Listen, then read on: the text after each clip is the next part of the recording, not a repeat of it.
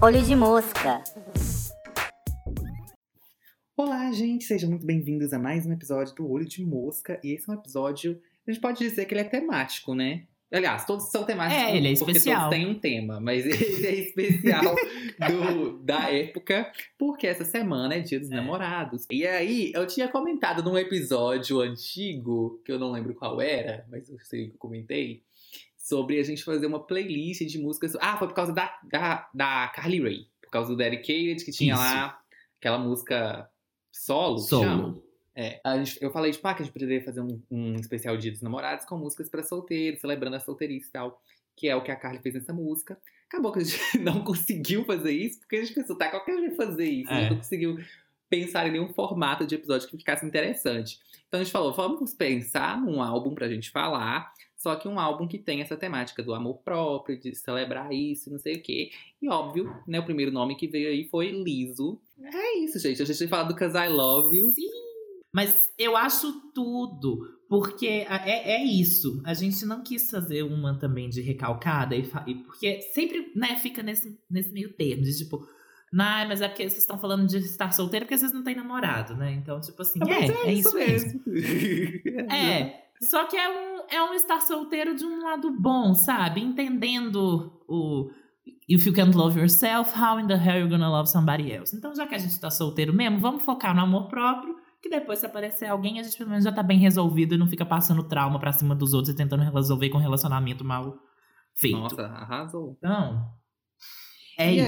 aí, gente, a gente também escolheu, só explicando antes de a gente entrar um pouquinho na pessoa liso, a gente escolheu falar do Claro. Cause I Love You Super Deluxe, porque esse álbum ele tem o Deluxe e tem o Super Deluxe, que é, enfim, tem várias faixas É, tem, o no- que- tem o normal, né? Também. É, tem o normal, isso. Então são três versões. Ainda tem a versão japonesa. tem isso também, são quatro. É. É, e foi porque. Ah, mas a versão al- japonesa sempre tem. é, algumas músicas antigas que ela que estavam começando a fazer mais sucesso, tipo Truth Hurts, que foi um dos maiores hits dela aí. E não é desse álbum, só que começou a fazer sucesso muitos anos depois, a gente vai falar disso ainda. Então ela colocou no álbum pra, tipo, meio que um puxar o Uhum. outro. Enfim, aí fez isso com Good as Hell também na Super Deluxe. É, a gente vai explicar um pouquinho a, a trajetória dela e vai ficar claro. É. Isso, a gente pode entrar já nisso, Pedro. A Liso, ela, gente, é taurina. Então ela vai falar aí, né, dos prazeres dessa vida terrena da- de uma forma maravilhosa. Assim como todo taurino. Eu amo música de taurino, sério, me deixa num, num mood bacana. E ela tem 32 anos, nascida em Detroit, mas pequenininha ela foi para Houston, então ela tem esse, esse mix aí de, de locais. Porém, a carreira dela, onde ela se estabilizou e começou a realmente trabalhar com música e tal, bem profissionalmente, foi em Minnesota. E Ah, no estado de Minnesota, né? Na, na cidade de Minneapolis. Minneapolis está sendo meio que o epicentro, né? Desse, dessas revoltas e desses movimentos Sim, foi onde o George Floyd morreu. Uhum, que estão acontecendo. E a Liso vem falar de, de questões que também se encaixam um pouco nisso, né? Do, do orgulho negro, de, de se Total. entender como pessoa preta e fazer né, música, black music total. Dá- dá pra- acho que dá pra pegar um pouquinho de todas as, as vertentes, assim, de música que nasceu de gente preta, de, de ritmos, né? Que carregam muito essa, esses traços culturais que nos Estados Unidos são muito, muito delimitados. Até a voz dela, eu acho que é muito marcante como como voz de cantora preta, assim. E essa coisa meio de igreja, ela puxa um pouco também de, de igreja negra. É, a extensão vocal, coisa da diva. E até também uma pessoa que ela começou trabalhando muito com ele, que é o Prince, né? Ela era o quê? Backing vocal dele, alguma coisa assim? Eu não sabia disso, na verdade, pra ser bem sincero. Tá, calma aí que eu vou achar então. Não, ela, ela já fez um, um feat com ele, chamada Boy Trouble. E ele já tinha, antes dele morrer, ele, ele ofereceu pra fazer um. produzir o álbum, um álbum pra ela.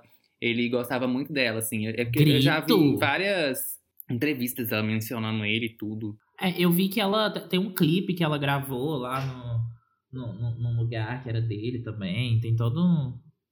essa relação, mas eu não sabia que eles eram tão próximos. São. Eram, né? Prince, gente, inclusive, assim, fica de, de indicação aí já também por fora, porque é maravilhoso.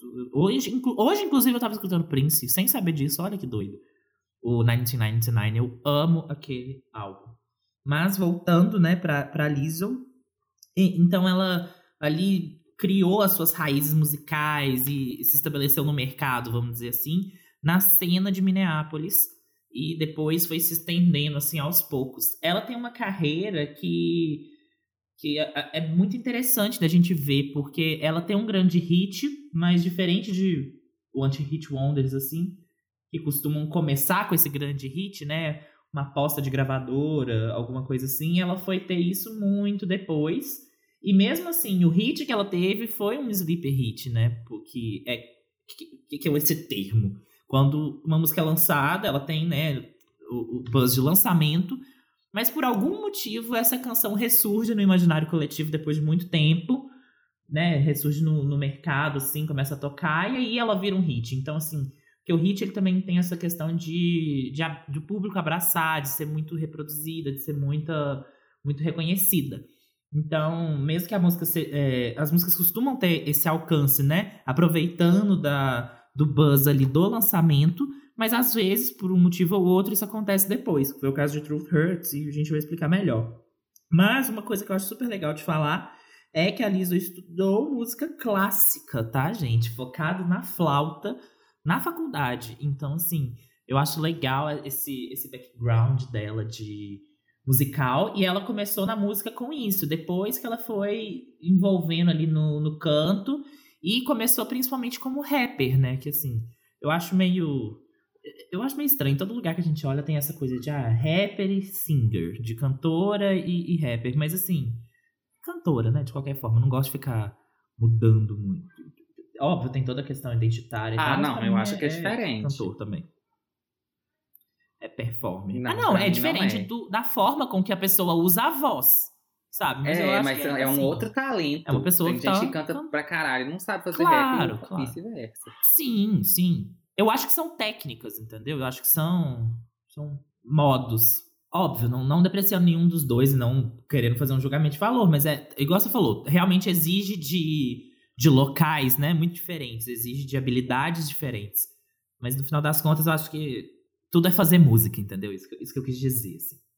Ah. E é muito interessante que ela começou muito nessa cena do rap, mas ela foi é, sempre com, com um diferencial, ela sempre tinha muita melodia, muito. É, porque o rap ele não exige você ter um vocal tão extenso, mas como ela sempre teve isso, ela tem essa. Laís vai falar melhor, né? É, essa potência, ela sempre gostou de brincar com essas duas coisas, com essas duas habilidades que ela faz tão bem. Acho que, inclusive, agora é um bom momento, né, pra, pra, pra chamarmos Laís. O que, que você acha pra falar ah, da voz da Liz? Eu também acho. Vem aí, Laís. Pode falar, amiga.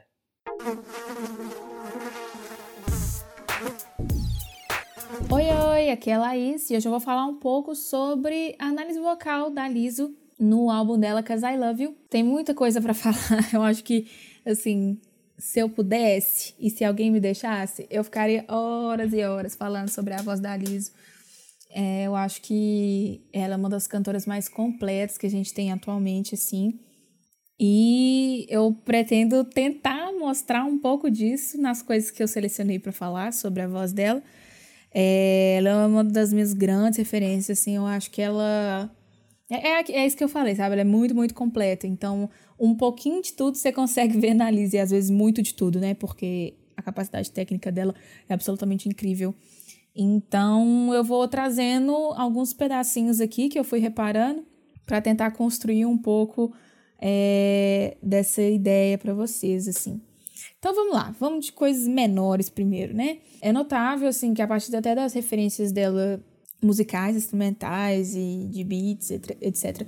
Ela usa muitas estratégias também vocais do rap e do hip hop. Então, às vezes, quando ela aparece é, entre aspas, né? Meio que falando assim nas músicas dela. Tem, sei lá, em Cause I Love You mesmo e Truth Hurts, que ela começa a cantar de uma forma que se parece um pouco mais com o rap, e ela traz isso também para as músicas dela. e dá um toque muito de um hip hop, de um R&B, né? Isso é bem legal. E aí, junto com isso, também coisas que tem mais a ver com o pop e tal, e até com outras referências aí que a gente vê históricas, que eu vou falar um pouco mais daqui a pouco. Uma coisa que eu achei interessante, assim, é uma observação, que eu acho que é muito legal a gente perceber como que os cantores interpretam as músicas que eles estão que eles estão cantando, sabe? Não necessariamente só cantar lindamente, só cantar com muita técnica, mas também como que eles meio que, entre aspas, atuam, sabe? As músicas deles. E uma coisa que eu percebi na Liso, que ela, ela faz isso muito em todas as músicas, mas uma que já me chamou a atenção logo de cara, assim, quando eu ouvi pensando nisso, foi a, a primeira do álbum, né? A Cause I Love You mesmo, que já começa em, em a capela, ou seja, tem só a voz dela. E ela começa falando I'm crying, né? I'm crying because I love you. E aí nesse I'm crying, ela faz tudo para distorcer a voz dela o máximo possível e colocar é, uma, um sentimento dela tá ofegante e, e sabe aquela coisa meio tipo assim para mostrar que ela realmente estava chorando quando ela estava cantando isso. E por não ter nenhum outro instrumento, então a voz dela é o próprio instrumento e é o próprio choro, sabe? Isso eu achei muito legal da gente pontuar, assim. É uma pequena observação, mas já é muito, muito legal isso sobre ela, assim. É, vamos lá, agora algumas coisas mais técnicas mesmo sobre ela. Ela tem uma coisa muito importante no canto que se chama sustentação. A sustentação é onde a gente apoia, né? Eu falo apoio assim, mas é porque a gente realmente fala apoio. É onde a gente apoia o nosso fôlego, digamos assim, né? É a forma que você respira, que você segura o seu diafragma para você poder segurar notas mais longas, para você chegar em agudos é, com mais, entre aspas, né, força, assim, que você chega com mais potência, para você segurar grave para tudo. É uma coisa que eu falo muito, assim, que até que eu fui aprendendo ao longo da vida, assim, estudando canto, é que se você não respira direito, você não canta direito, sabe? Você tem que aprender a respirar para você aprender a cantar. Então, assim, até nos, come nos inícios, né, dos cursos de canto, é, você tem muitas aulas só de respiração, ou você fica muito tempo da aula só aprendendo como que respira, como que faz a respiração diafragmática. E a Liso, ela tem essa sustentação, assim, chega a ser bizarro, sabe? A forma que ela consegue fazer isso. Então, ela sustenta notas muito graves, ela sustenta notas muito agudas, ela sustenta falsetes muito bem feitos. A voz de peito dela, que é a voz teoricamente falada, né? Que é essa que a gente. A voz que eu tô falando agora é minha voz de peito. Então, a voz de peito dela muito bem colocada, muito bem enunciada, muito bem projetada. A questão da projeção, ela está intimamente ligada com isso de apoio da respiração que eu falei. É, e aí eu vou entrar um pouco em é, mais em detalhes sobre os, principalmente os agudos dela, mas assim, as notas graves que ela faz. Grave é, é ar, então, assim, se você está respirando bem, você consegue fazer um grave bem. E falsete também, né? Ela tem o, o falsete, por exemplo, em Cause I Love You, que, que ela segurou um super falsetão assim e tal. É um movimento difícil de fazer, né? Você segurar uma nota tão aguda assim por tanto tempo, tão afinada e com tanta presença, porque não é um falsete que deixa passar, sabe? E isso é muito importante dela, agora explicando por que, que eu falei tanto sobre a questão da respiração, é, a Liz é flautista, né? Então ela, ela precisa ter uma, uma técnica de respiração muito cabulosa para ela poder tocar a flauta. E isso claramente foi passado também para quando ela vai cantar. Então, a, o controle de respiração que ela tem é intimamente ligado assim à capacidade incrível vocal que ela tem, sabe? Então, por exemplo, toda vez que ela aparece respirando ofegante, que você consegue ver ela fazendo, tipo, assim, sabe? Você consegue ouvir isso. Isso dá pra ouvir várias vezes que ela canta ao vivo. É só você pegar qualquer vídeo. Tem vídeo dela no Grammy. Tem um outro que ela tá apresentando no Jerome. Tem outro que ela tá apresentando é, True Hurts, que até tem até análises vocais aí na internet. Vocês podem procurar quanto for. E o negócio que. O mais interessante é o seguinte: toda vez que ela aparece respirando, fazendo esses barulhos de respiração, é porque ela quer. sabe? Ela quer mostrar que ela tá respirando, ela quer mostrar que ela, tipo assim, que aquilo tá demandando dela, ela quer mostrar que ela estava chorando, sabe? Uma coisa meio assim, tipo, toda vez que ela aparece respirando é com uma intenção. Diferente de outros cantores que acabam, que às vezes aparece muito esse som da respiração porque não tá conseguindo respirar direito, não tá conseguindo fazer os intervalos direito, né? Mas no caso dela, não. No caso dela é totalmente assim, de propósito, sabe? É com uma intenção. Se ela tá mostrando aquele som da respiração, é porque ela quer mostrar. Então eu acho que isso é muito, muito, muito legal, porque mostra o quanto ela tem controle da do, do, próprio canto dela, sabe? Isso é muito louco, assim. Mostra o tanto que ela é capacitada tecnicamente, né?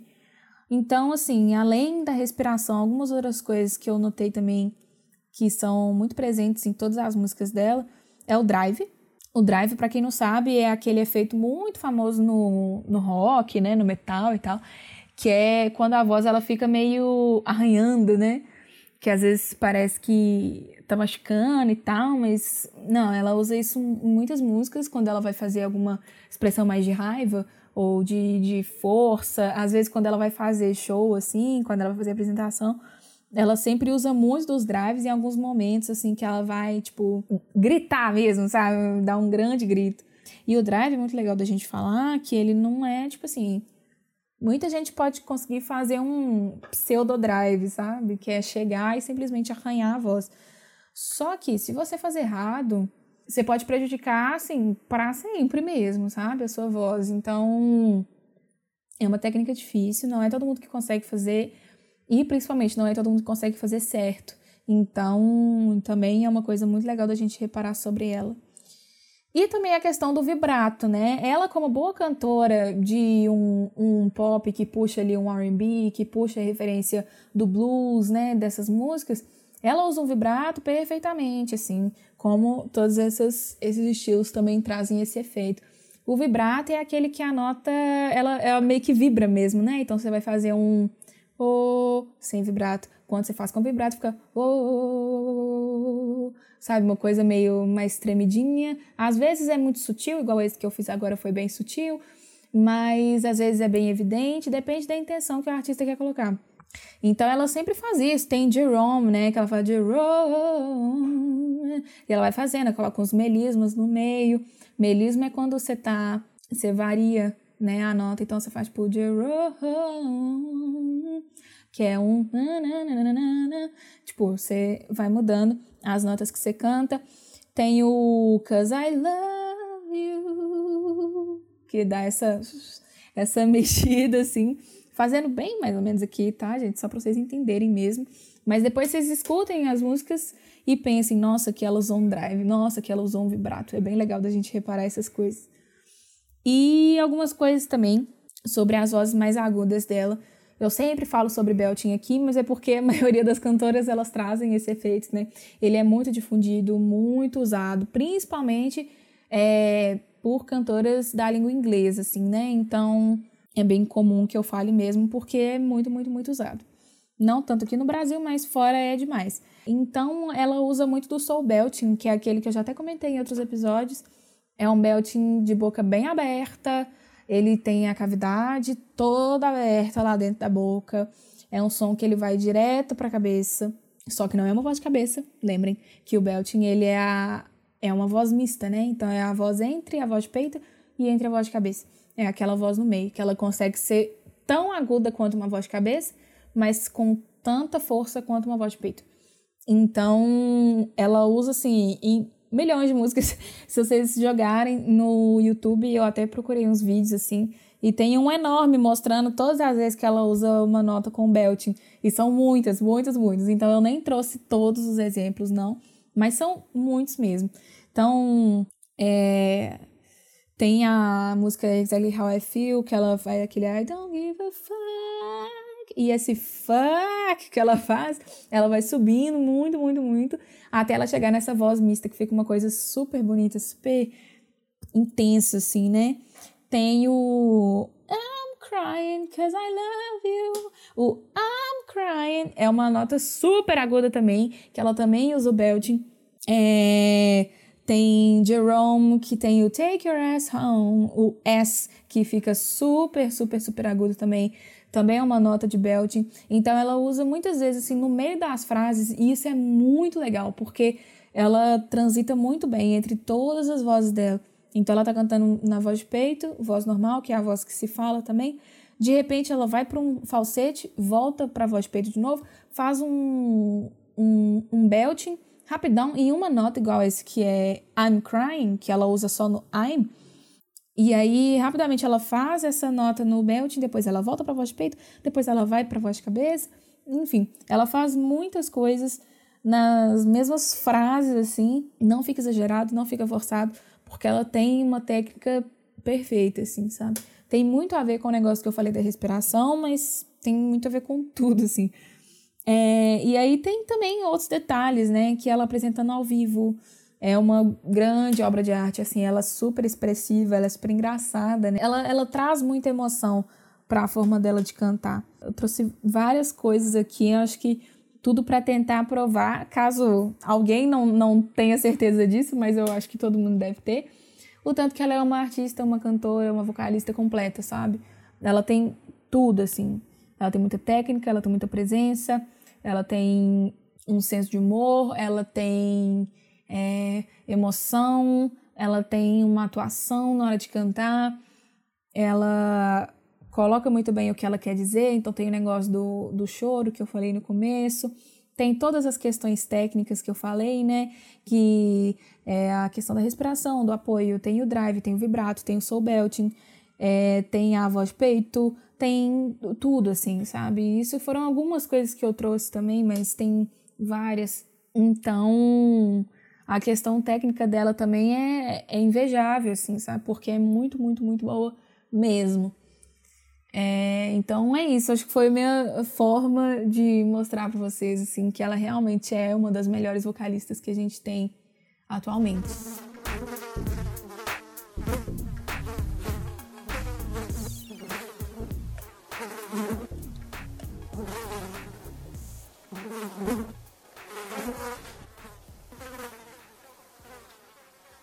Muito obrigado, Laís, pelas sábias e lindas palavras. Adoramos ter você aqui. É isso. E aí, Pedro? Então, aí ela já ali em Minnesota começou em 2012 com, com uma bandinha, né? Um, algo não foi muito pra frente, mas um grupo ali chamado The Chalice. Em 2012 e logo em 2013 ela já veio com o primeiro álbum dela, que foi uma produção um pouco mais independente, não, foi, não teve uma grande gravadora por trás, que inclusive, né, vou, vamos chegar nesse ponto, o, pra Liso, pro sucesso né, estrondoso que ela foi, a gravadora foi muito importante. E aí ela lançou o Lizzo Bangers em 2013, que tem uma vibe bem hip hop, é bem, bem carregado nessa referência. E logo em 2015 ela lançou o Big Girl Small World, que é ótimo, eu adoro esse. E aí ela já estava ali conhecida na, na, na, cena mais alternativa, na cena B, não era, né? Você acredita que eu nunca ouvi? Sério? Depois nunca ouvi. Eu, eu não gosto muito do Lizzo Bangers, não. Mas o Big Girl Small World eu gosto muito. E, e aí ela começou a fazer um sucessinho e crescendo. Ela foi angariando, né, esse espaço, esse alcance aos poucos. E muito por conta da qualidade musical mesmo, né? Não querendo, né, colocar também música melhor que a outra, mas assim, ela sempre tinha esse quê de novidade, essa coisa diferente. A música sempre muito boa, uma voz muito boa de ouvir. Então ela foi conquistando aos poucos ali esses espaços, foi, foi entrando, até que ela conseguiu, depois de bastante tempo lá, em, em 2016, 2015, 2016 ali, ela assinou com a Atlantic Records, que é uma grande label, né? Como, como eles dizem, uma grande marca, um grande selo para distribuição da música. E aí ela ganhou com isso uma plataforma, né, para divulgar mais, para ter mais espaço, mais dinheiro para investir no trabalho dela, nas músicas que ela fazia. E aí logo em 2016 ela lançou o Coconut Oil, que foi um EP com, com algumas músicas, inclusive Good As Hell, eu acho que é dele, né, o Boys. Acho que Boys é dele. Mas é um EP super super gostoso.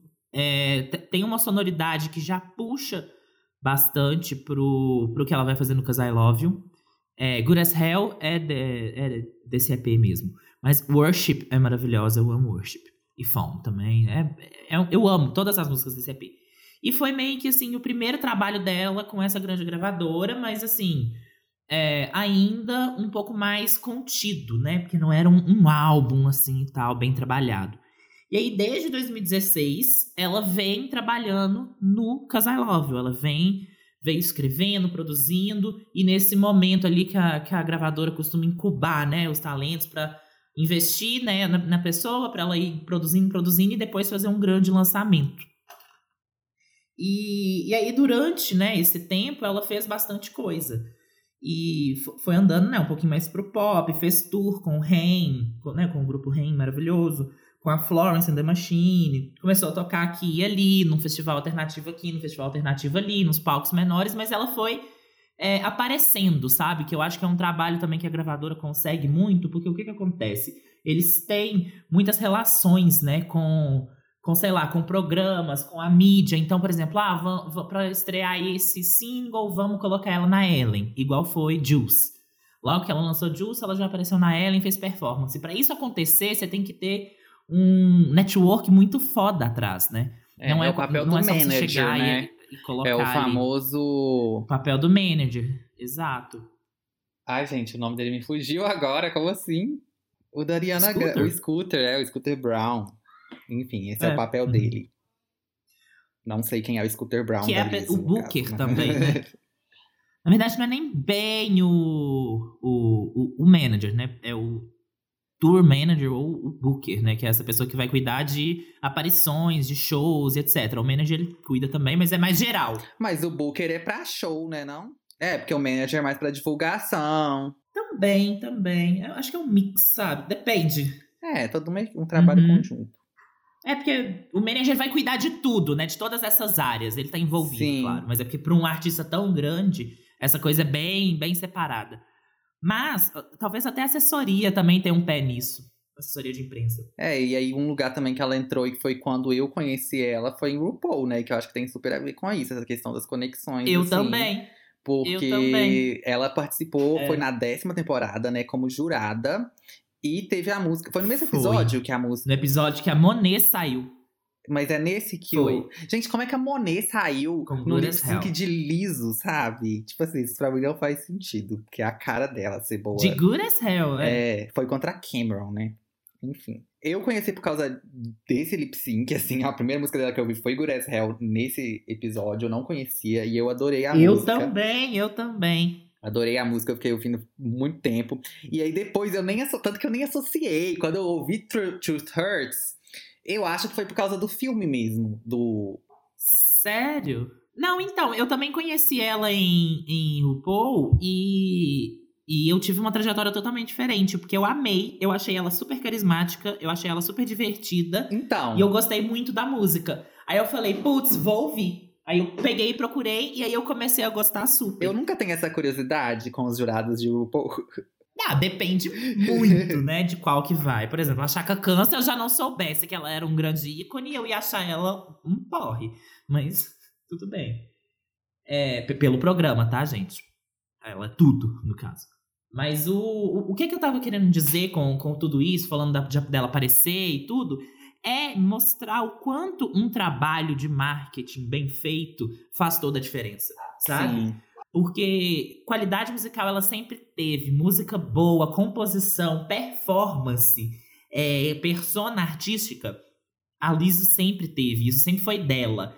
Só que no momento em que entra alguém com, né, um, uma gravadora que vai colocar muito dinheiro, que vai fazer, né, a, a, um trabalho. Não que ela fazia um trabalho mal feito antes, tá, gente? Mas é porque essas coisas é, exigem tem, dinheiro. Acesso, exige investimento, né?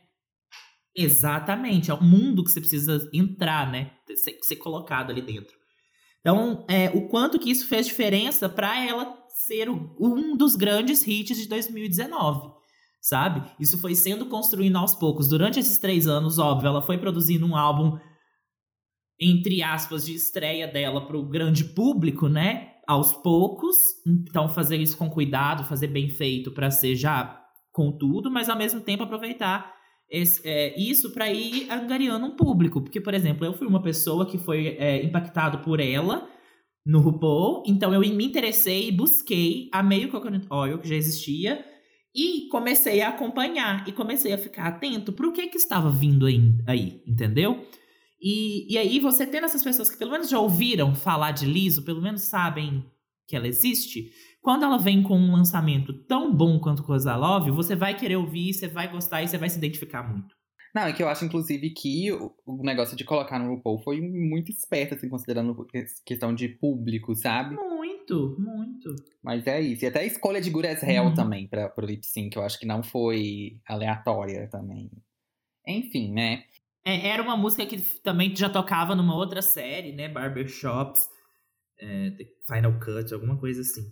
Mas, mas é legal ver isso, que também é, ir colocando as músicas de trilha sonora, porque aí t- teve essa de, de, de as Hell, mas o que mais fez ela bombar, né, inclusive, ah, que f- não sei se foi antes, se foi durante, mas acho que foi bem no meio, assim, né, da divulgação do Cause I Love You, que foi colocar em Truth Hurts na trilha sonora de Someone Great, que eu não sei a tradução em português, você sabe? Alguém especial. É. Alguém, acho que é alguém especial mesmo, acho que é alguém especial. Porque o que acontece, gente, aqui, fun Uhum. facts sobre Someone Great. É um filme original da Netflix, pra quem nunca viu.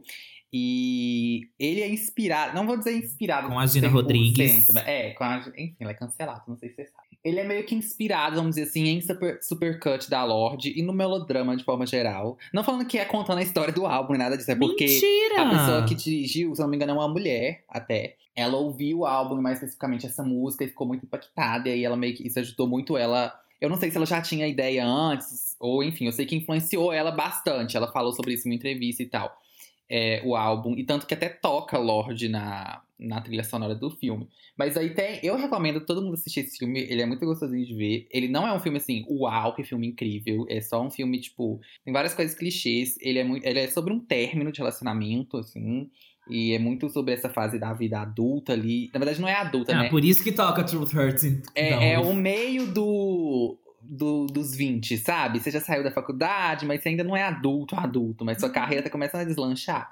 E aí ela tem um término. E é meio que isso, o pontapé do filme, assim, é as amigas dela tentando ajudar ela a superar o término, e elas passam por várias coisas. É, é em Nova York também, se eu não me engano. É, é numa cidade grande, não tenho certeza se é em Nova York. A RuPaul aparece no filme. É, enfim, é um filme Grito. muito legal. Como eu tô falando, não é nada muito uau, enfim, não tem um final super chocante, nada disso, mas ele é muito gostoso de assistir. Tem uma cena específica, uma cena muito aleatória, que ela tá. A, a personagem da Gina Rodrigues tá na cozinha ouvindo Truth Hurts. Eu acho que ela tá cozinhando, sei lá. Ela tá lá ou- ouvindo essa música, cantando, Uhum. assim, cantando alto. E aí, de repente, chega essa melhor amiga dela, abre a porta e começa a cantar muito também. As duas começam a cantar juntas. E, e essa música, ela tem essa, essa energia, assim, né? Essa vibe de ser cantar alto e dançar e não sei o que, Tem, extravasar, tem. ainda mais com os outros, assim. Então elas começam a ficar muito agitadas com a música e cantar muito. E é muito contagiante a cena. Tipo, é uma cena que não tem nada pra história, assim. É uma cena muito aleatória, mas ela é muito boa. Eu adoro quando tem essas cenas, assim. Uhum. Tipo, pra quem viu Eu Nunca também na Netflix, que fez muito sucesso, sim, né? sim. Tem aquela cena do TikTok. Aquela cena é incrível, ela é perfeita. Eu revi ela várias vezes. ela também não acrescenta em nada na história. Foi só pra, É, tipo. acho que a cena clássica também disso é. Acho, não lembro a música, mas de curtir na vida doidado, sabe? Sim, é Twist and Shout. Que ele canta também. Acho que é Twist and Shout, Twist and Shout, exatamente. E, Da parada, né? E aí, inclusive, eu nunca. É bem parecida a vibe, assim, do filme. É lógico que o filme é uma versão mais madura, mas se você gostou de Eu Nunca, tipo, 99% de chance de você ter gostado do, do filme. Mas enfim, aí essa cena começou a irritar muito, tipo, no Twitter, o pessoal postando e tal, e começaram a procurar muito a música por causa disso, e aí Truth Hurts foi o, o grande hit aí, que foi muito por causa. Não tô falando que foi só por causa do filme, né? Mas meio que o filme foi a centelha, assim. Foi o que alavancou. É, é. Aí algumas pessoas começaram a escutar por causa do filme, foram. O que eu acabei de conferir, o filme é de abril de 2019. Pois é. A música Truth Hurts é um single avulso lançado em 2017, final de 2017. Então, quase dois, um ano e meio depois, né? Sim. Que, que começou, que foi impulsionado por isso. E eu acabei de ver, o álbum Cause I Love You também é de abril de 2019. É do mesmo mês do Nossa, filme. então tô chocada. Então, assim, com certeza foi uma jogada muito bem feita. Porque o que, que acontece? Você conhece aquela música, você adora. Você vai é, escutar sobre aquela artista, vai ver quem que é que canta. Quando você vê Plau, álbum novo ali direto pra você. Uhum. E um álbum assim, fresquinho, bem feito. Que é o que a gente vai falar agora. Já vamos entrar, né? No, Isso. No álbum em si, Cause I Love You. Então, primeiramente, só lembrando a vocês que a capa, a gente fez uma análise no nosso Instagram, tá? Arroba podcast Olho de Mosca. Já está lá disponível. Sigam a gente, por favor, que tá dando muito trabalho, mas sendo muito, tudo com muito amor e carinho, tá? Então a gente vai falar, falando aqui só assim, sobre ser bonito ou não. Eu acho bem bonita essa capa. Eu gosto bastante. Eu acho classuda. Sim, eu acho meio a arte clássica mesmo, uma vibe assim. O nome também eu gosto muito, Cause I Love You. É, eu acho que passa muito a, a vibe do álbum, assim. Aliás, mentira, pensando bem aqui agora, porque tem muita coisa assim. Ah, não! Tô- eu já ia falar que era porque. É, o I Love You é ele, ela mesma, né? Agora que eu peguei. É ela mesma, exatamente, exatamente. É porque eu já ia falar, tipo, não, mas na verdade nem é tanta coisa romântica, mas depois que eu. pe- Nossa, fui muito burro, gente. Desculpa, só percebi isso agora. Mas é isso, então um chiquérrimo. E a capa é literalmente ela. É, é só ela, sabe? Tipo, não tem mais nada além dela. Só um fundo. É literalmente um fundo preto com ela. Então, assim, eu acho perfeita essa, essa colocação. Tipo, a música Cause I Love You é, é pra uma pessoa, é pra um cara, mas o, o, o é, álbum eu si, eu acho que carrega bem. Uhum. E, e ela é muito divertida, ela tem esses trocadilhos muito bem feitos, que eu acho, assim, um, um- um talento primordial, sabe? Eu acho uma coisa, assim, Essa incrível quando alguém o- o- faz trocadilho bem feito. O tongue in cheek, que é a expressão em inglês. Não sei se existe uma tradução pra isso, mas eu acho que resume bem as letras da, da Liso. Não acho- conheço. Eu acho que a Liso tem muito. É uma coisa meio, tipo, brincalhona, meio. Ah, eu não sei, tipo. É um brincalhão, mas é esperto ao mesmo tempo. É, eu acho que a Liso tem muito Uhum. essa vibe nas músicas dela, que é uma Clever. coisa de, de misturar o vozeirão potente com essa vibe um pouco de igreja, assim, Uhum. é, igreja negra, né, no- nos Estados Unidos, com a coisa do rap, do hip hop e letras de é, motivacionais e também a vibe que te deixa muito pra cima e faz você querer mexer, você não consegue ficar parado. Mesmo se for uma música um pouco mais triste, mais romântica, você ainda não consegue ficar parado. Você se mexe de algum outro jeito, mas você ainda se mexe, sabe? Eu acho que ela tem essa, essa coisa muito marcante no estilo dela e isso é bem legal. E eu acho também que é- essa coisa do. É uma chuva, né, de referências. Ela bebe de vários lugares. E eu acho que combina muito também com o que, que ela vem falar, sabe? Uhum. É, é- ela não é um motivacional também. Eu não sei nem se motivacional é a palavra. É que ela não é aquela coisa ela cult, não né? é piega, sabe? Ela não é. É, ela não é cult, ela é Cult, 100% cult. acessível. Tipo assim. Ah, tá. É, ma- mas ela não é coach nem cult. É. Tipo assim, o que eu queria falar é. Ela não é, tipo, ela não paga de intelectual, sabe? Ela é muito inteligente e você vê a inteligência dela nas rimas, você vê isso escrito ali, mas ela não força isso, sabe? Uma estética, ela é acessível, ela é muito relatable. Mas ao mesmo tempo, é, ela fala das coisas com uma verdade muito grande, porque ela não tá falando aquilo pra parecer legal, pra parecer bonita, ela tá falando o que, que ela vive, né? Ela como uma mulher preta, gorda, dentro dessa indústria e tipo conseguindo sucesso e fazendo, sabe, música muito boa, é mais do que, assim, um, um representativo, sabe? É, ela tá ali, só dela estar ali já é muita coisa. Então ela fa- faz a música tratando sobre esses assuntos, e se empoderando né, num- Acho que essa palavra já perdeu muita essência dela, mas eu acho que o trabalho da, da Liso, se a gente for pegar lá atrás o que, que significa se empoderar, eu acho que é muito isso. É um poder que não é dado pra você, que não é colocado ao seu dispor hora nenhuma, mas você se dá esse poder. E eu acho que a música pra Liso tem muito esse papel. E ao fazer isso, ela traz muita gente junto, né? Uhum. E, e, e faz, e mostra pra muita gente que é possível sim e que. eh, just be yourself. Então, sei, mas assim. só falando sobre a sonoridade rapidinho, que eu acho que é um ponto fraco, talvez, desse álbum, Uhum. é, que é a produção, assim. Eu acho ela meio fraca. E no e tem alguma coisa, tipo, no jeito que as músicas soam, que parece que a gente tá ouvindo algo que não é de 2019, sabe? Parece que é mais antigo. Aham. E não é tipo assim, ai, um estilo vintage, não é tipo a Dua Lipa ou The Weeknd. É uma coisa tipo. Isso aqui já a gente já não tá fazendo mais isso aqui. Não, não tá legal e ainda não ficou retrô necessariamente. Mas com ela funciona. Mas eu acho que isso foi algo que funcionou Uhum. com esse álbum, porque, sei lá, abriu algum buraco de minhoca na galáxia que fez a gente entrar nessa. Tipo assim, a a Liso teve essa abertura pra ela lançar essa sonoridade em 2019 e o público engoliu. Só que eu acho que foi só naquele momento ali, não sei exatamente ponderar por quê, mas eu acho que se ela no próximo álbum, se ela voltar com um estilo parecido com esse, não vai pegar. E eu acho que ela também tem que dar uns passos aí com produtores melhorzinhos, porque, eu sei lá, tem uma... eu não sou tão bom assim em produção, não entendo muito essa parte técnica, não- então não sei pontuar exatamente o que, que é, tá, gente? Desculpa. Mas é só que, tipo, eu tenho ouvido, e aí eu consigo perceber algumas coisas que me incomodam. Uhum. E eu sinto que. É, é óbvio, eu entendo isso que você falou, mas eu sinto que.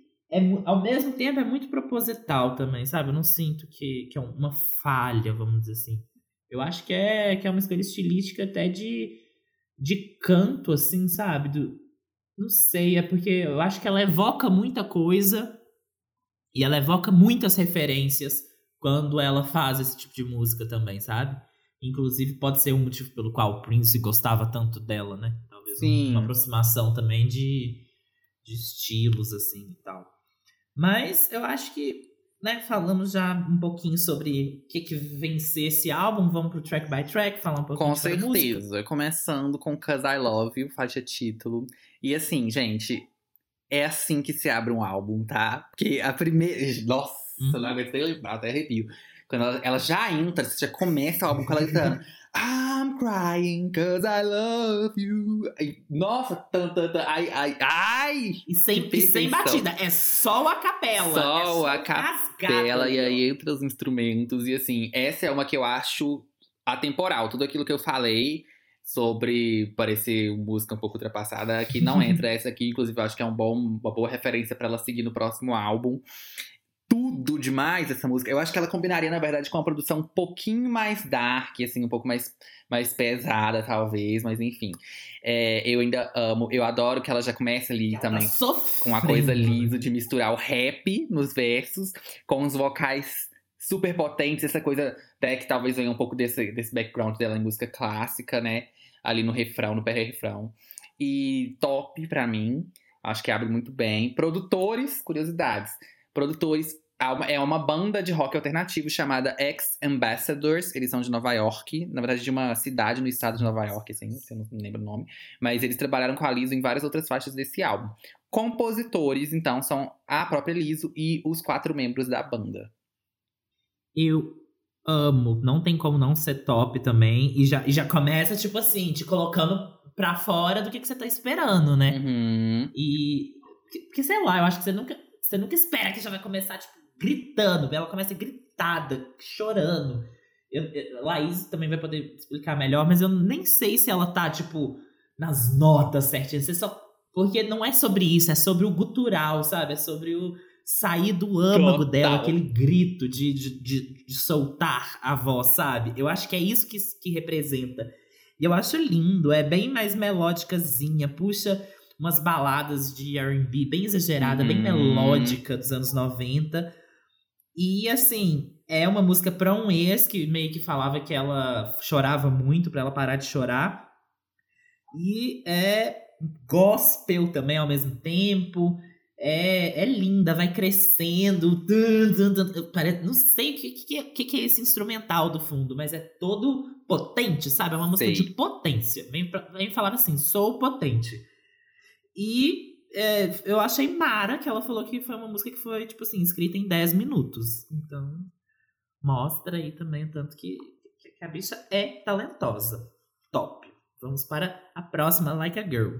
Então, essa eu sei, não tem como eu não lembrar de Sorry Not Sorry com aquela tagzinha no início, a tag do produtor. É, eu sempre eu acho que vai começar. Sempre vem a voz da Demi falando, Now you're out here looking like we can. Sério? Nossa, você não lembra? Eu sempre, na hora, me vem. Não, não peguei. Deixa eu escutar agora, mas pode, pode falar. Então, eu gosto dessa, mas ainda não é uma das mais fortes pra mim. Eu vou dar um top, mas porque ela fica muito na cabeça. Mas eu ainda não acho ela assim. Não chega perto dos singles, por exemplo. E de produtores aqui, a gente tem o Oak, que é o que fez. Na verdade, só ele, né? Eu falei como se fosse ter mais produtores. É o Oak que fez Sorry, Not, Sorry Not Sorry. Então, por isso que tem essa tagzinha do início. Sério? É a tag Mas dele. eu, eu escutei aqui, eu escutei aqui, realmente lembrei.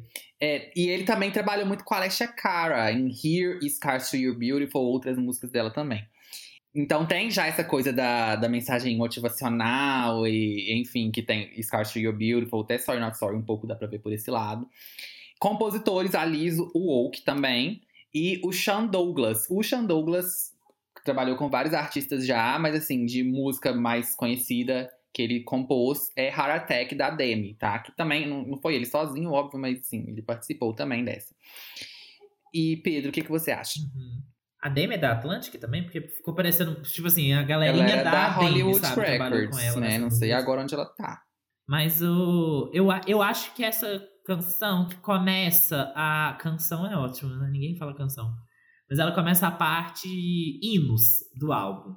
Com hinos, eu estou, não estou querendo só dizer, tipo, músicas ótimas, mas hino mesmo, de representar uma, uma essência Sim. que vai até Soulmate ali. São as três músicas que eu chamei de sessão hino. E essa daqui é a parte do hino feminista. Então é, é o, aquilo, né? Pegar o Like a Girl, você.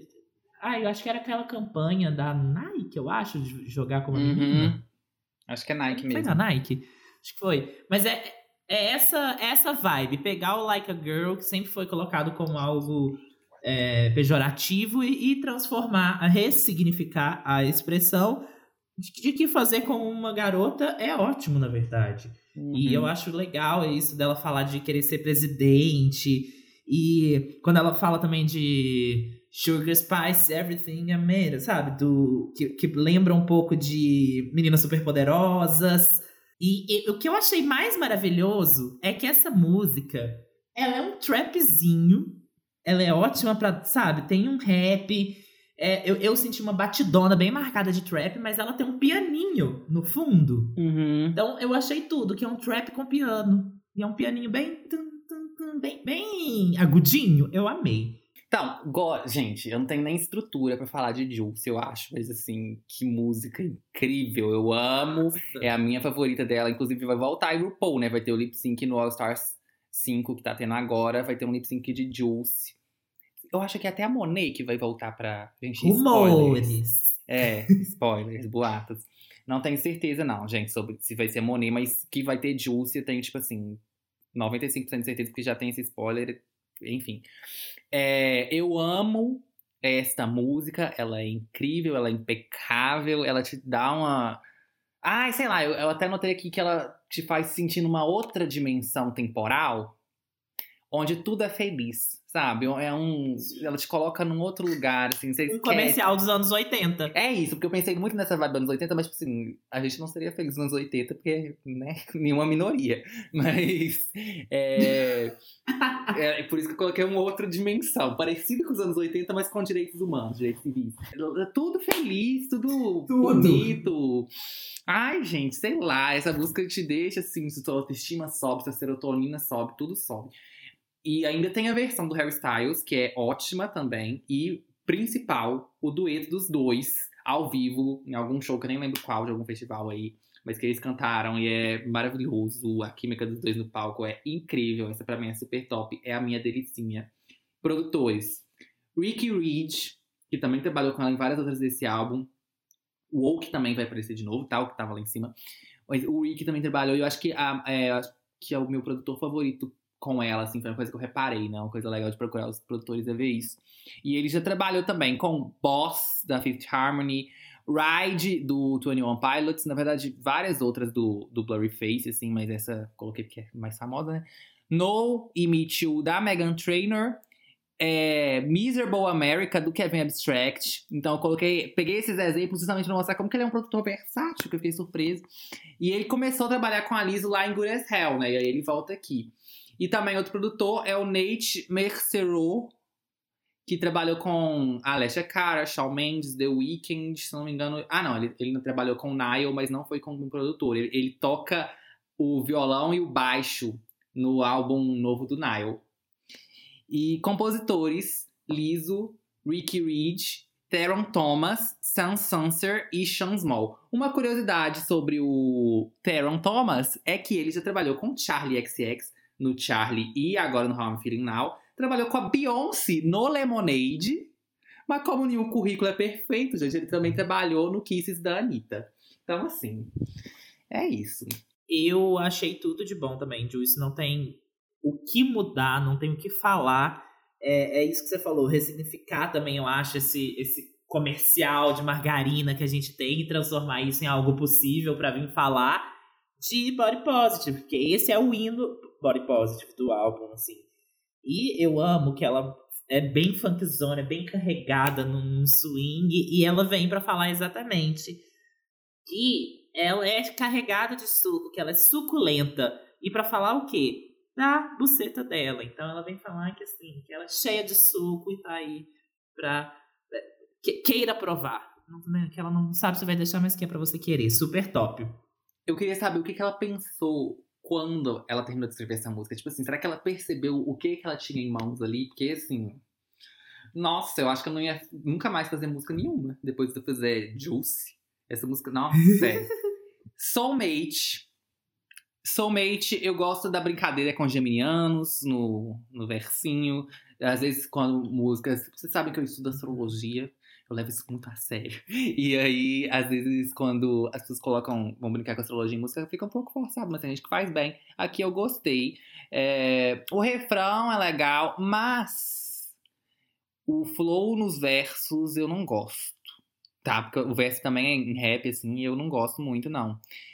É, a música também aqui já é uma que dá para sentir bem aquilo que eu falei lá no início sobre o álbum de ter uma sonoridade meio defasada. Essa é uma que para mim grita isso, assim, então eu vou dar um ok, porque eu ainda gosto do, do refrão tal, da melodia.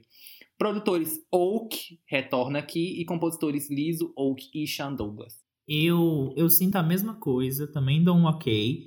E pelos mesmos motivos, assim, nem tem muito o que acrescentar, minha opinião é bem parecida.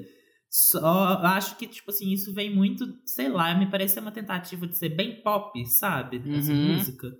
E eu realmente não sei se, se, se, casou tanto. Não tô falando da letra, tá? Tô falando da produção mesmo. Porque a letra é o famoso hino do amor próprio. É que ela quer casar com ela mesma, que ela vê que a, que a alma gêmea dela, que pra você estar bem com qualquer coisa, você precisa. Primeiro você precisa estar bem com você mesma. Então, é isso. Gosto da letra, mas também não gosto muito de sonoridade. Ok, para mim. Então, Jerome. Para canção ganhadora de Grammy. Ah, é? É, ganhou o Grammy de 2019 de é, Best é, Traditional R&B Song. Chocado, nem lembrava disso. Enfim. É, Jerome é uma que eu acho que ela volta muito uhum. em Cause I Love You, tipo, a vibe da música e tal. É, vários elementos, assim, eu acho parecidos.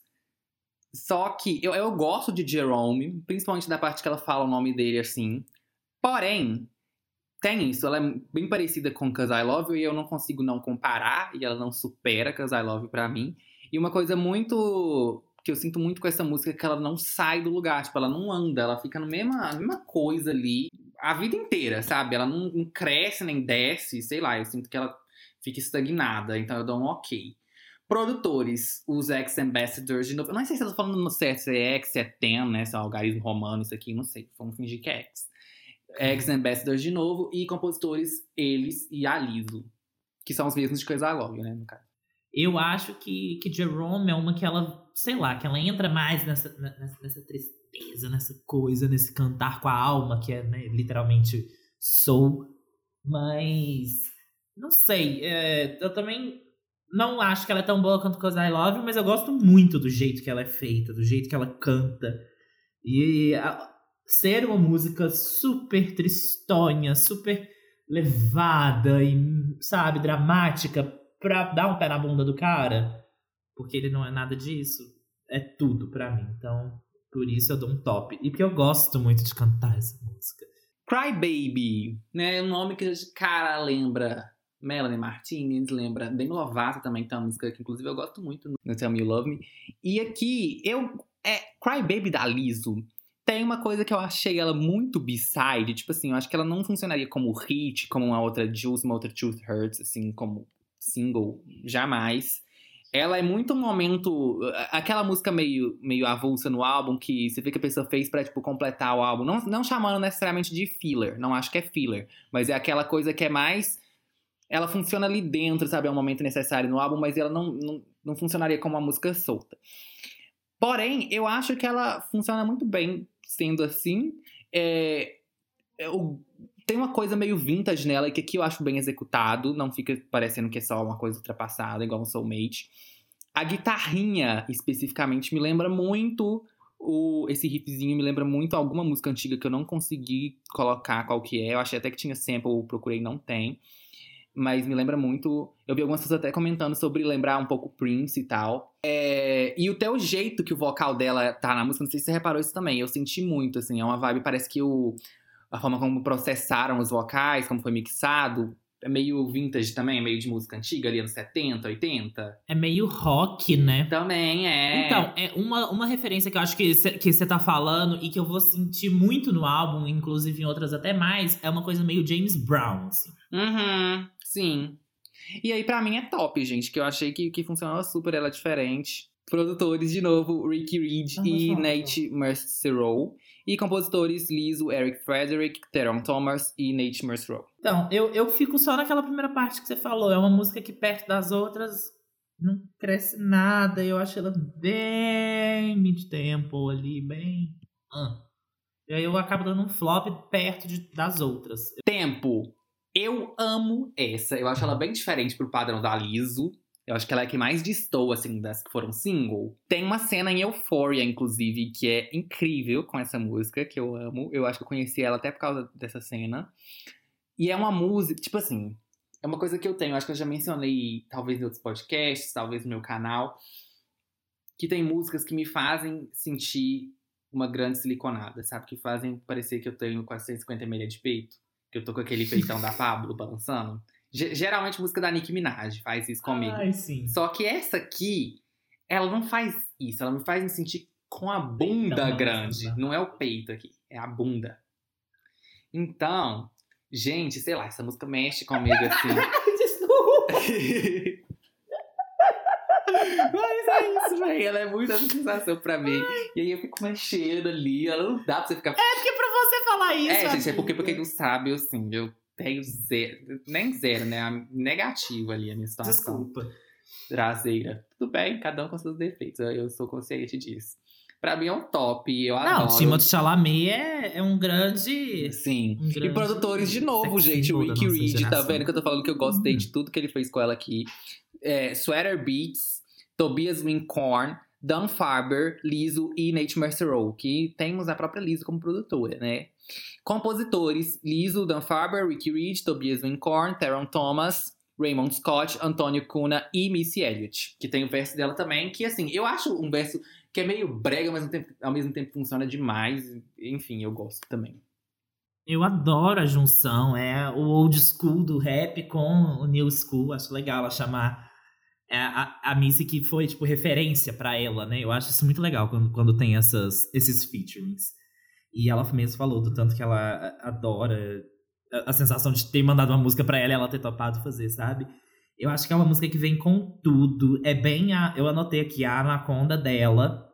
É bem sem tempo pra, pra, pra, pra, pras magrelas, porque eu preciso de um, batidão pra me deixar bem maluquinha, porque é isso. É uma música bem batidona de rap, é bem carregada.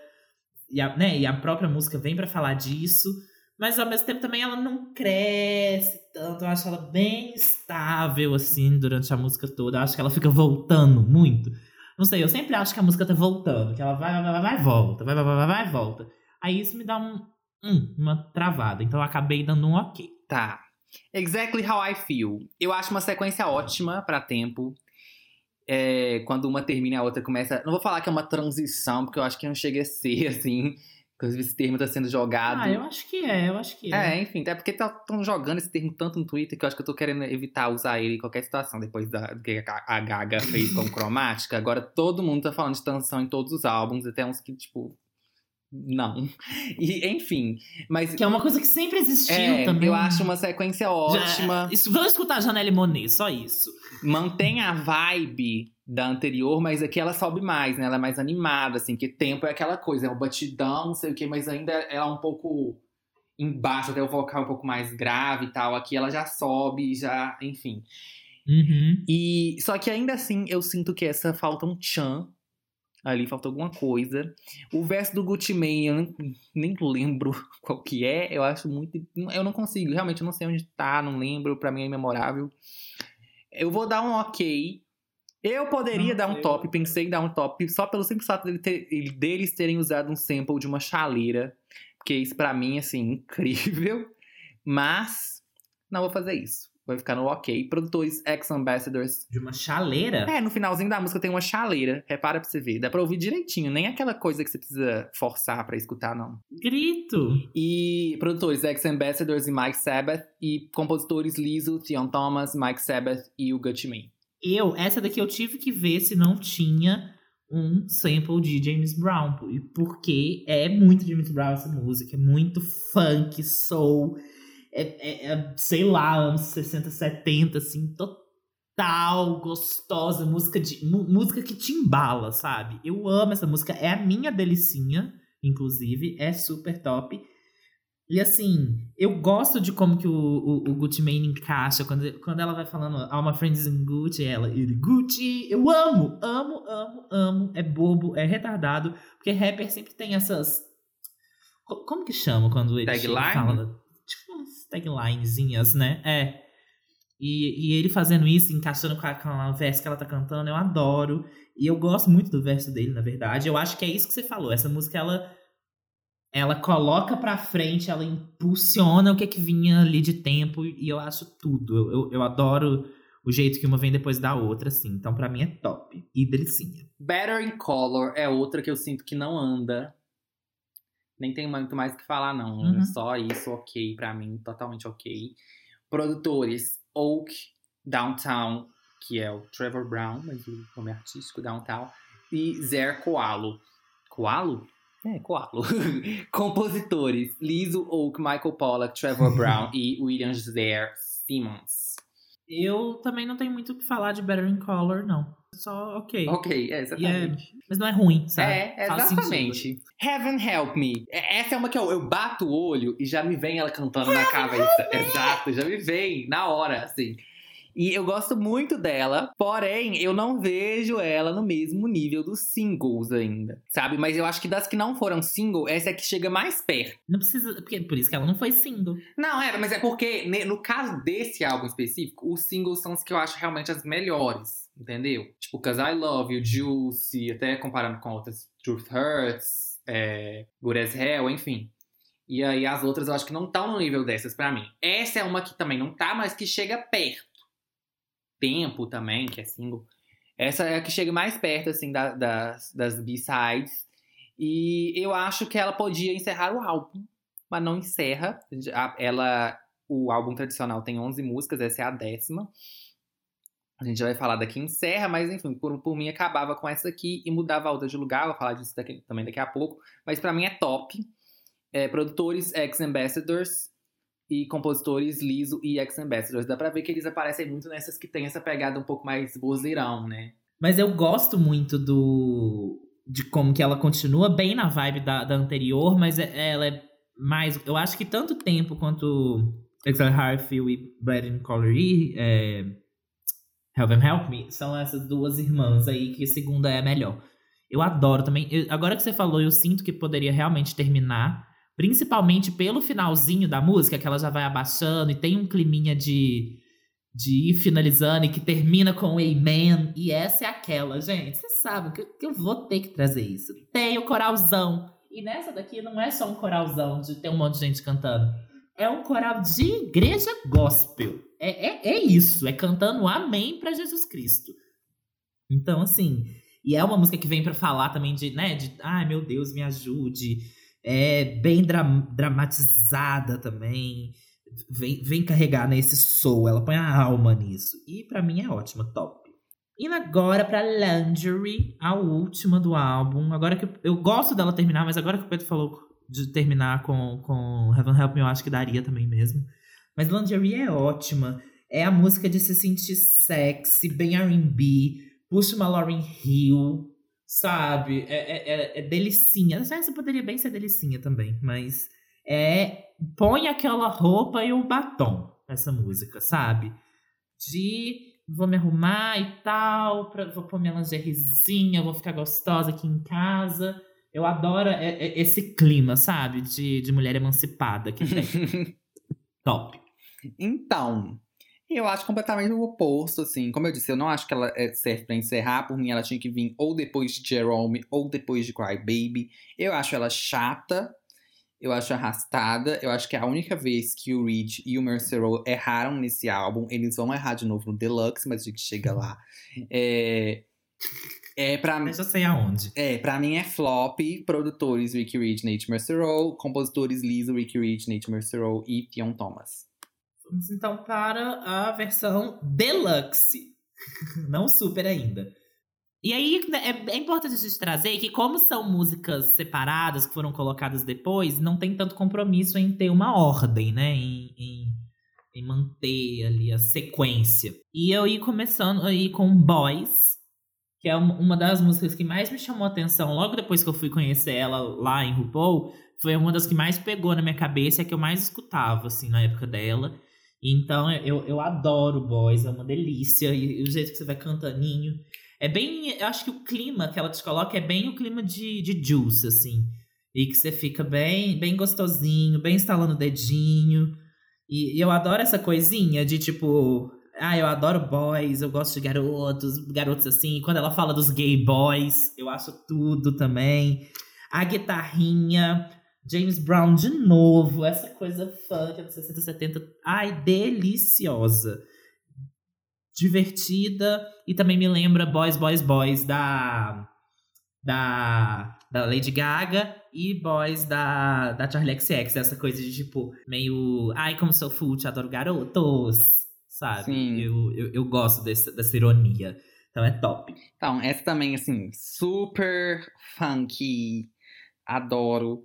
O, quando ela fala, gente, a, a, minha linha favorita nessa música é quando ela fala Got this boy speaking Spanish. Ai, papi, eu amo, amo essa parte.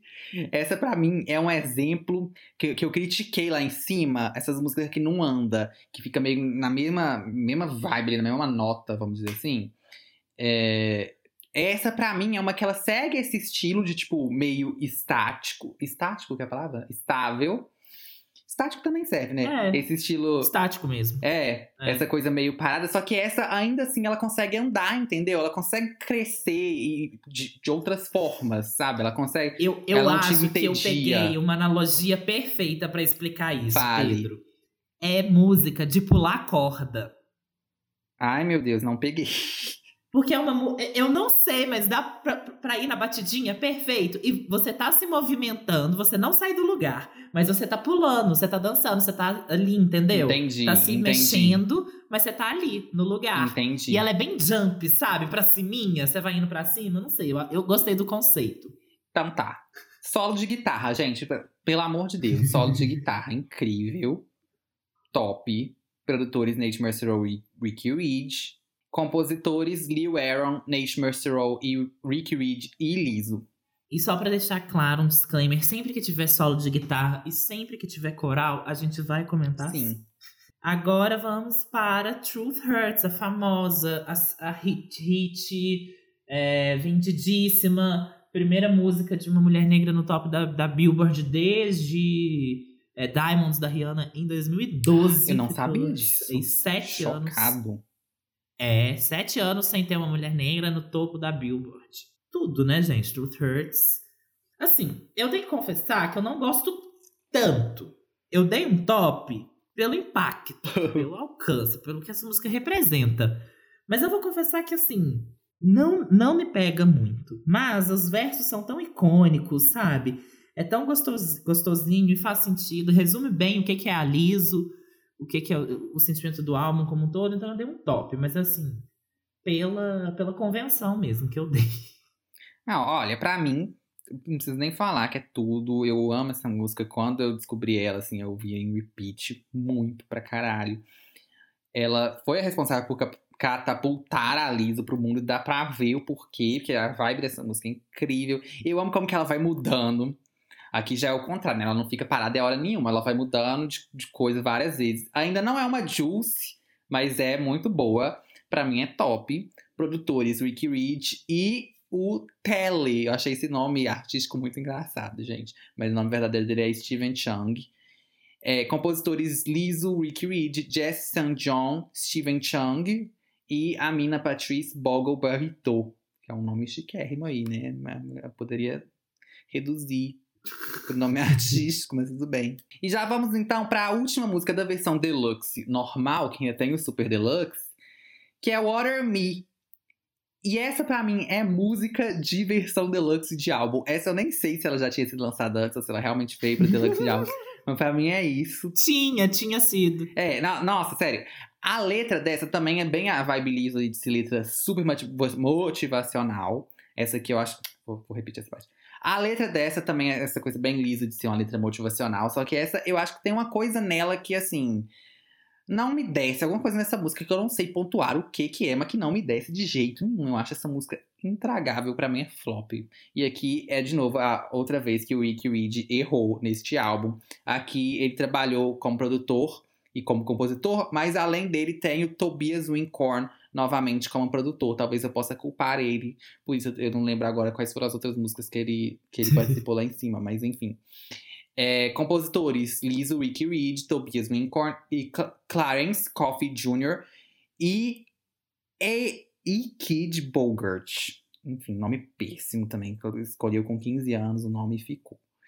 É, e aí tem aqui uns samples de poesia, se eu não me engano, que aí eles estão acreditados como compositores. O primeiro é o Morris Rittenberg, e o segundo são do Farhad Samadzada e da Neca Lúcia Egbuna. Desculpa se eu estiver falando errado. É, é, o Farhad, eu não tenho certeza. Neca? É, com dois N's. O Farhad, e- o Farhad, ele é do Afeganistão. Ele trabalha muito com a NECA já. E ela é da Nigéria, se eu não me engano. E aí eles usaram um trechinho, acho que de uma composição de alguma música deles, né? Essa daqui não tenho certeza. Mas é isso, flop.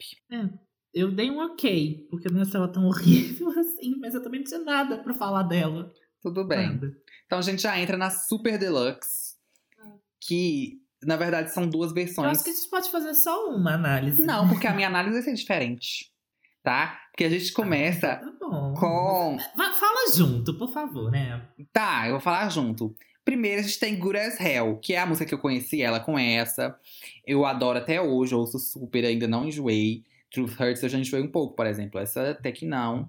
Eu acho que ela tem, assim, tudo de bom da Liso tá aqui, sabe? O rap, esse estilo de rap bem gostoso que ela faz, a melodia super pegajosa que te faz querer levantar da cadeira e dançar, a vibe que te põe super pra cima, feliz, mensagem motivacional, tem tudo aqui, todo o checklist completinho de música da Liso. Igual novela da Glória Pérez, que tem todas as coisas aqui também. E essa, então, pra mim, assim, top. Achei super legal que aqui é só ela e o Ricky Reed. É, Tá vendo, gente? Eles têm que trabalhar juntos de mais vezes. Liz, o próximo álbum pode ser só com esse homem. É, compositores também, só os dois. É a Billy e o Phineas. É. Compositores também só os dois. Porém, logo em seguida a gente tem a bosta que é Good as Hell Remix. Porque eu fiquei puto, gente, que eu já amava essa música. E quando anunciaram que ia ter o remix com a Ariana, eu fiquei animada. Assim, achei uma coisa super mercenária, porque, né, a música já era antiga, já tinha feito sucesso, já tinha tido, lip sync, o RuPaul já tinha tido single. E aí parece que eu acho que ela, ela até. Foi essa que ela regravou o clipe? Teve uma que ela regravou, eu acho que foi essa, né? Ela fez outro clipe, já tinha um clipe. Eu acho que foi. Ela fez outro clipe pra tentar mandar a música pra rádio de novo e irritar. Assim, não, não julgo, porque, né, cada um aproveita as, as oportunidades que tem. Enfim, e realmente a música boa merecia, tanto E que. porque ela viu que deu certo com Truth Hurts, ela quis É, tentar com outra. na época, Certíssima. então, E tanto que eu tava assim. super apoiando, porque eu super adorava Gurezel. Eu achava que tinha essa chance mesmo, se ela tentasse de novo com essa música, tinha chance mesmo de irritar. Tanto que fez até um barulhinho, assim, não foi uma Truth Hurts, mas foi bem. Só que aí, esse remix, gente, eu tava esperando, assim. Porque eu, sei lá, eu acho que eu não acreditei, não quis colocar na minha cabeça que a Ariana ia se prestar o papel de. Eu tava esperando ter Ariana Grande. É, eu não, porque eu, eu, eu já, óbvio, já sabia que existia essa cultura, né? Que eu sou consumidor de música pop, já vi vários exemplos disso em outras, outros anos, de cantor querer é, fazer a música hitar e aí enfiar algum outro artista aleatório que vai participar, tipo, dois segundos da música, só pra falar que é chamar de remix e, enfim, conseguir mais stream, enfim. Só que eu não achei que a Ariana ia se prestar o papel de fazer isso, entendeu? Eu achei que ela realmente ia querer fazer um negócio legal e fazer um remix interessante. E não foi. Fiquei super decepcionado. Foi uma merda esse remix. Não acrescenta em nada. Se não for pra acrescentar, gente, não faz, entendeu? Fica feio. Pega mal pra você como artista. É, desrespeito com os fãs. É desrespeito com a É. sua própria arte fazer isso. Eu odeio esse trend. Pra mim é um flop. Calma, Tá. P, calma. E aí, já. produtores e compositores continuam sendo a Liz e o Ri- e o Rick, mas aí compositores tem a Ariana Grande de acréscimo aí, porque aparentemente ela escreveu o próprio verso. É, Eu, eu acho que é bem isso. Inclusive, é, Sei Soul também tá aí pra, pra mostrar, né, dessa... É, vocês só até que a Nick participa mais. Participa, mas também não muda. Eu acho que quando... Porque fica um pouco... Sei lá, quando você já tem uma versão da música, você já conhece ela e você já está apegado, pra fazer um, é isso, pra fazer um remix com outra pessoa, ela tem que dar o toque dela, né? Eu acho que a pessoa tem que vir trazer Savage, melhor a exemplo. mais. Savage, exatamente. Savage eu acho que super funciona. É uma outra música com a Beyoncé. É, outro exemplo que eu acho que é o melhor exemplo de todos, que eu até. Que, que, tipo assim, que eu não consigo escutar a versão normal, que eu fico esperando ter o, o, o, o verso do Kanye West, que é E.T. da Katy Perry. Uhum. O verso do Kanye West naquela música, pra mim, é tipo assim, um dos melhores versos de participação de. Se é o melhor verso de participação de rapper na história da música, porque eu amo. E faz parte da música e mexe nela, tipo, sei lá, acho que encaixa muito melhor. E provavelmente foram por- foi por intenções de. é, o Kanye West estava fazendo muito sucesso na época e a Kate também, então, tipo assim, juntar dois mundos ali pra vender mais. Provavelmente foi a intenção, mas saiu bem feito. Nesse daqui, duas grandes artistas que estavam vendendo horrores, que estavam super no topo da onda de 2019, juntas, e que não saiu grandes coisas, né? Que... O problema é que eu acho que dá pra você ver que tá desconexo. Tipo assim. Sabe? Dá, dá, dá dá pra você ver que a, que a, que a Ariana gravou no celular dela as, as vozes e mandou, sabe? Brincadeira. Mas é isso. É top pra, pra as Hell como as Hell.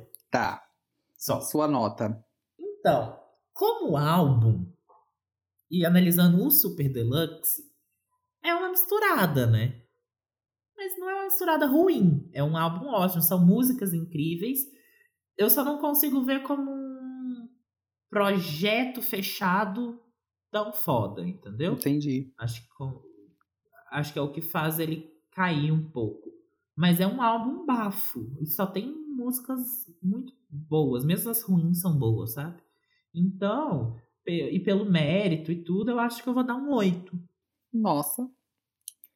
Então, minha nota pro normal, até lingerie, 7. Pro deluxe, 6. Porque tem Water Me, tem esse Good as Hell remix.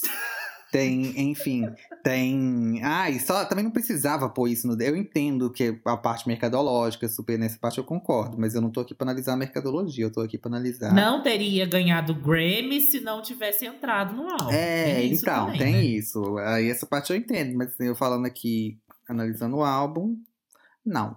Então, seis pro Deluxe, sete pro outro. Espero que ela consiga agora, né, com esses, esses hits dela aí, gravadora pague uns produtores mais tops.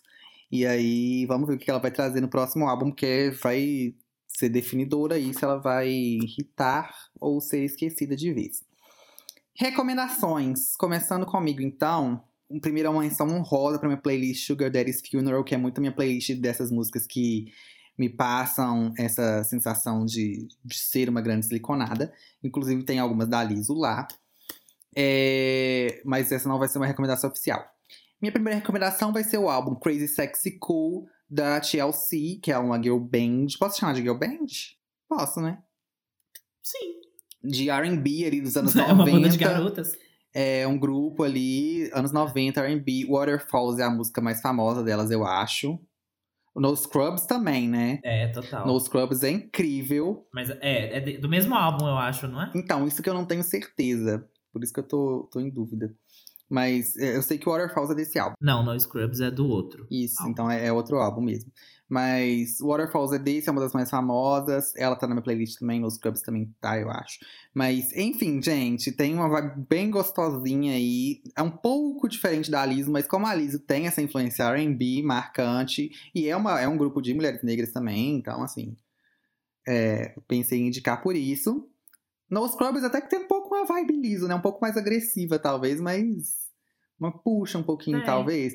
Little Mix é a minha próxima indicação. É, acho que a discografia inteira da Little Mix assim, tem vários elementos das músicas. Acho que elas pegam referências parecidas várias vezes, assim, ao, ao longo das carreiras. Little Mix talvez não tenha tanto rap, é, as meninas fazendo rap, até porque elas fazem alguns feats com rappers, mas a outra parte do estilo de vocal e tem uma coisa. Eu, eu sinto um dedinho numa coisa meio funk, assim, no, no Little Mix, às vezes, você também acha? Uhum. Sim, os temas, essa vibe de sempre te colocar pra cima nas músicas e tal. Então, assim, acho que todo mundo que escuta o podcast conhece a discografia do Little Mix, não tenho certeza, mas espero que sim, senão pode conhecer tudo. Mas o álbum que eu tô indicando hoje especificamente é o Get Weird, apesar que acho que o. Gente, qual que é o nome do outro, do outro álbum? Glory Days. É melhor. O Get Weird tem Hair, que é uma música que me lembra muito a Liso. A, sei lá, me lembra, assim, a vibe, o estilo. Então, eu indiquei por causa disso, mas vão conhecer todos. Eu, eu, eu acho Good as Hell e Truth Hurts muito vibe também do último álbum delas, de, que eu tava comentando com o Pedro. É, eu esqueci o nome da música de novo. Told You So. Told You So é ótimo, super gostosinho. E, e elas falam de chaleira na música. Mas, é, pegando aí já essa vibe anos 90, eu acho que a gente foi bem na, na mesma coisa. R&B dos anos 90, que foi um, grande marco, assim, de, de mulheres negras, né, cantando e ficando bem, bem... É é um R&B puxando pro pop, né? Que eu trouxe o lendário The Miseducation of Miss... oh, não, The Miseducation of Lauryn Hill. Da Mrs. Lauryn Hill. É um pouco complicado.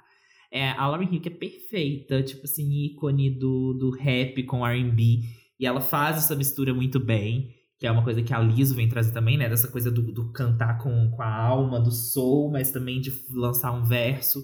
A Lauryn Hill, que participou, né, do grupo The Fudges, Fuggies, não sei como é que você fala isso, mas Fuggies, que era um grupo de, de hip hop, assim, do começo dos anos 90, é, com o, o Wyclef Jam também, que participava. É tipo assim, um, um puta grupo. E é, eles têm a versão de Killing Me Softly with His Song. Gente, escutar Lauryn Hill cantando Killing Me Softly with His Song é tipo assim, arrepiar todos os é, cabelinhos do seu corpo. Mas essa música não é dela, é do grupo, né? É, do, o álbum dela, que é o Miss Education, é perfeito também. A Liso, inclusive, cita um, uma partezinha dela em Like a Girl, quando ela fala Lauryn Hill, Tell Me Everything is Everything, que é uma música do álbum, chama Everything is Everything, que é maravilhosa. E é uma grande referência da Liso, dá pra ver que ela tira muita coisa dali. E assim, é, álbum do ano do Grammy, maravilhoso. Todo mundo precisa conhecer esse álbum, é tipo assim, must mesmo. E a minha segunda indicação é, é uma indicação mais pelas temáticas, assim, vamos dizer, e pela representatividade, assim, da cantora, do, do- da artista ali, da, na mídia. Que é, eu fui parar pra pensar, nossa, gente, mas ok, é, ok, a Lisa tá vindo falando de é, empoderamento, de body positive, de questões raciais, é, agora em 2019, mas aí eu fui parar pra pensar. Quem já tinha feito isso no Brasil em 2006? Preta Gil. O, a própria é, discografia dela é bem, bem traçada nessa coisa do empoderamento, do se sentir bem, do se amar como você é. Ela sempre trouxe isso. E bem pela capa, porque o disco de estreia dela, o Pré-à-Porter, como que fala em francês, Pedro? Você que, Preta por ter. que é alfabetizada. Aqui entra a coisa do liaison. Eu já expliquei no cromática e você não prestou atenção. Ah, desculpa. É preta por Eu tempo. não sabia que esse juntava. Uai, eu falei, é quando termina com a consoante, a próxima letra é uma vogal. Ou quando tem um H mudo. Pre. Tá bom, Se- agora eu aprendi. Se fosse só o pre sozinha, pre. pre preta por T, ela tá brincando com preta, porque tem preta. Só que preta por T é uma expressão. Eu entendi, Da né? moda. Pelo visto eu não sou burra. É uma expressão da moda que É, é o. de pronta entrega. Ready to wear, assim. Não, não é pronta entrega, não. Pre é pronto, a por T é pra vestir. É tipo, É. pronto pra vestir.